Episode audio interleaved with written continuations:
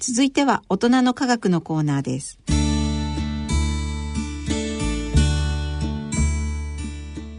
ご機嫌いかがでしょうか？慶應義塾大学大学院理工学研究科鈴田春奈です。ご機嫌いかがでしょうか？東京大学政策ビジョン研究センターの山野博子です。このコーナーでは日経サイエンス発行人の竹内正人さんにご出演いただき科学の話題について解説いただきます。竹内さんよろしくお願いします。はいよろしくお願いしますえーそれでは6月25日発売の日経サイエンス8月号の特集記事から解説をお願いします。はい。えー、と8月号の特集なんですがまずクォークの話ということなんですけども、このクォークっていう言葉なんかおお聞きになったことありますか？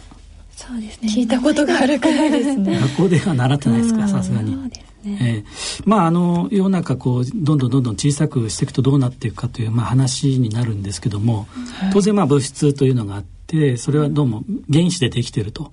いうところまでは皆さんご存知だと思うんですがその原子がじゃあどうなっているかと。さらに細かくどうなっているのか見ると、まあ、中にその原子核というのがあってその周りを電子がぐるぐる回っていると。いうところまでは多分学校で習っていると思うんですが、でその原子核をさらに細かく見ていくと、まあ、陽子と、まあ、中性子とか、まあ、そういうのが入っていると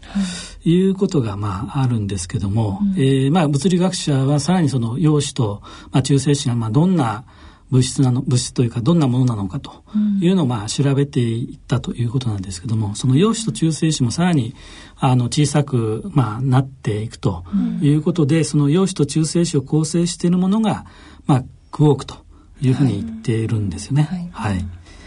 でこの特集ではですねそのクォークっていうのはそもそも何何なのかということで、いろいろ性質をまあちょっと調べているんですけども、なんかすごいカラフルで分かりやすい図がありましたね。そうですね。あのカラフルということですね。はい。このクォークの世界で働く力を、まあ、量子色力学という形で色まあ、色というもちろん本当に色があるわけじゃなくてですね、あの色がもっとない世界であるのは間違いないんですけども、色に当てはめてみると非常に分かりやすいということで、まあ、よく RGB って言いますよね、はいえーっと赤と緑と青と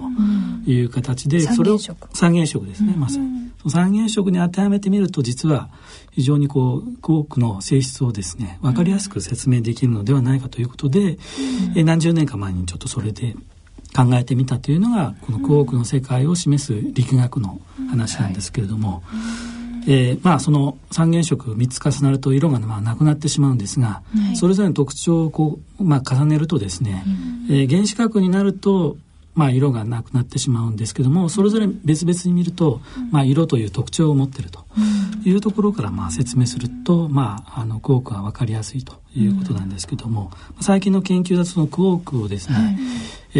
ーだけでできているのではなくて、クォークをこうまあ結びつける、まあ、グルーオンという糊みたいなものがまあどうもあるみたいと。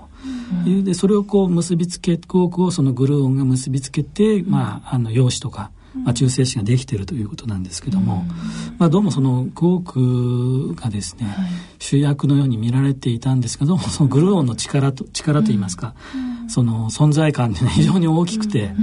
えーそのグルーオンというのはどうもいろんなことを握っているのではないかと。かなり強力なノリなんですかね。そうですね。これはまあ近づくとその弱いんですけども、離れようとするとものすごい強い力をまあ発揮してしまうという特殊な、まあ特殊と今変わった力が天の弱的な。そうですね。うん。いうとこで、そこがまあ電磁気力というのとはまあちょっと違って、はい。電磁気力というのは、まあ電あの電気の世界、磁石の世界なんですけども、まあ離れると効かなくなるんですけども、近づけばまあ強強くなるんですよね。磁石もそうなんですが、それとはちょっと全く反対で、遠くになれば行くほど近づこうとするというか力が働いて、ね。近づくところは弱くなるとかですね。まあ、どうもそういう力が、そのグルーオンというのはそういう役目を果たしてこう狭いところにクォークをどうも結びつけているというようなまあ話ですね。はい。もう一つの特集がですね、まあ、ナノ医薬という話を一つ特集にしていまして、このナノというのもですね、まあ、10単位で言いますと10億分の1なもんですから、まあ、非常に小さなもちろん目で見えるような世界ではもちろんないんですけれども、えーまあ、クォークの世界からすると非常に大きな、まあ、世界が いきなり大きな、スケール感がガッと変わりますがクォークの世界っていうのは1000兆分の、うん。まあ、1メートルなんで、うんまあ桁がもう全然違う大きな世界なんですけどね、まあ、人間の世界はこの世界でも非常に重要な話なんですけれども、その特集の一つで取り上げているのが、まあ、抗がん剤で患部を狙い撃ちしようということでですね、まあ、薬というのはあのー、まあ幹部に直接当たった方がいいんですけれども、うん、実際のところはその細胞にですね直接こう攻撃できるのではなくて、うん、えー、まあ、がん細胞も正常な細胞もまあ区別がなかなかつきにくいんで、うん、まあ、両方ともこう効果を発揮してしまうと、はい、まあ、がんに当たればいいんですけども正常な細胞にもし当たってしまうと、あのまあ、それは結果的に副作用になってしまうということで、うん、えー、またですねその薬もですね、うん、あのまあ、免疫をこう人間の場合はその使ってしまうので、はい、その薬を、まあ、免疫と勘違免疫がですね、うん、異物と勘違いしてしまって、まあ、攻撃をしてしまうとですね、うん、今度はこの抗がん剤せっかく体の中に入れても、うん、あのまあ、あの異物として認識されて分解されてしまって病巣に、まあ、あのがんの方には届かないというような、まあ、矛盾が生じてしまうので、まあ、そこをなんとか工夫して、えー、できないかと。いうのが、まあ、この狙い撃ち抗がん剤で特集している、まあ、ナノ医薬の特徴なんですけれども、まあ、具体的な抗がん剤を非常に小さくして、えー、カプセルですね、この具体的にはポリエチレングリコールという非常に小さな、あナノメートルサイズの、まあ、カプセルを作ってその中にまあ入れてあげると、まあ、少なくともこう体の中をスイスイいきまして、えー、と認識できないんですね。そうですね。隠れ身のになってしてですね、えー、抗がん剤の方に、まあ、あ抗がん剤がですね、うん、えー、幹部の方に直接作用すると。いうことで、えー、ここではですね、まあ、アメリカの記事ではあるんですけども東京大学の片岡先生のですね、はい、えー、研究成果が出てるんですけども、うん、まあ、非常に小さなものを、まあ、使って、えーまあ、臨床の最終段階に進みつつあるということで、まあ、乳がんとか膵臓がんの進行をまあ遅らせると、まあ、そういったことがどうもできているということで、まあ、もちろんまだ時間はかかるとは思うんですけども、はい、非常に可能性がまあ出てきていると。いうようなまあ話をちょっと特特集あの特集で紹介をしております。それからあのもう一つナノボットを放てということでですね、うんはい、これもナノ医薬の一つなんですけれども、うん、まあ、非常に DNA レベルの非常に小さなものを使ってですね、うん、えー、体の中にまあちょっと入れようという話で同じなんですけれども、まあ、それをコントロールして目的の場所に、まあ、結びあの導きてあげるというところで、えー、磁場とかですね超音波を使ってこう誘導してあげようという研究がかなりまあ進んで実際その、まあ、うまくいってていると、まあ、そういった話なんですけれども、まあ、ナノボットを放てという特徴なんですが。なんか、はい、ナノボットって聞いたことありますか？あ実はあの先日大学の講義の方でナノボットの授業がありましてなんかそこですごくなんか興味深いお話があったんですけどなんか記事にも書いてあるようにこのナノボットっていうすごい小さなロボットを血管の中に入れてこう直接こうお薬が必要なところまで到達してそのそこにピンポイントでお薬を放ってあげたりだとかあとは血管中をずっと順巡回してこうもし異常があればそのままそのロボットがお医者様にこう伝達してくれるっていうお話がこう今研究がそういうのが進んでいるっていうところですごく夢があるなと思って、はい、はい、学校でも教えてるんですね、そうなんです、はい、はい、そうなんですよあとですねちょっと今回特集で、まあ、研究者をいつも紹介するコーナーをまあちょっと作っているんですけども、はい。まあ、挑むというコーナーなんですが、うん、あのご覧なりましたか？見ました、はい、はい、もちろんです。大阪大学の石黒先生の話なんですけれども、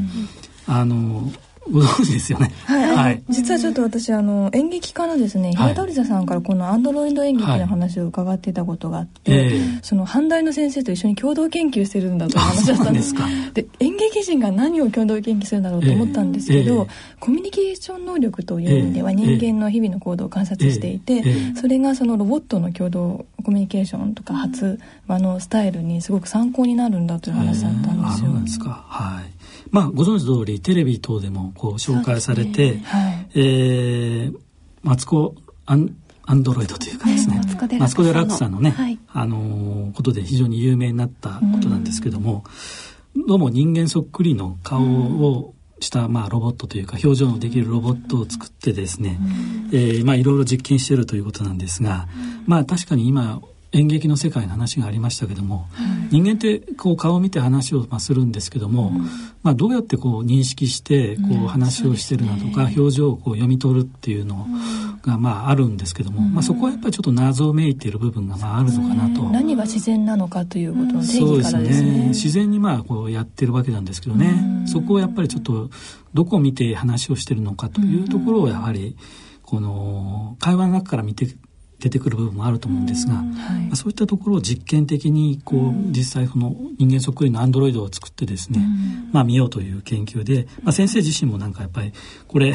一体何の研究になるのかというね、ことを言われるんではないかということで勇気が、まあ、ちょっと言ったというようなことをね、コメントでちょっと書いてありますけども、まあ、非常に面白い研究で、ええまあ、本当に写真見てもね、うん、あのそっくりですよね。どっちが本人でどっちがアンドロイドかわからないぐらいですね。そうですよね。肌の質感とかもすごくリアルですよね。そうですね。まあこういうところも研究として、お肌のノリみたいなものを多分研究されてるんじゃないかと思うんですけども、はい、はい、ありがとうございます。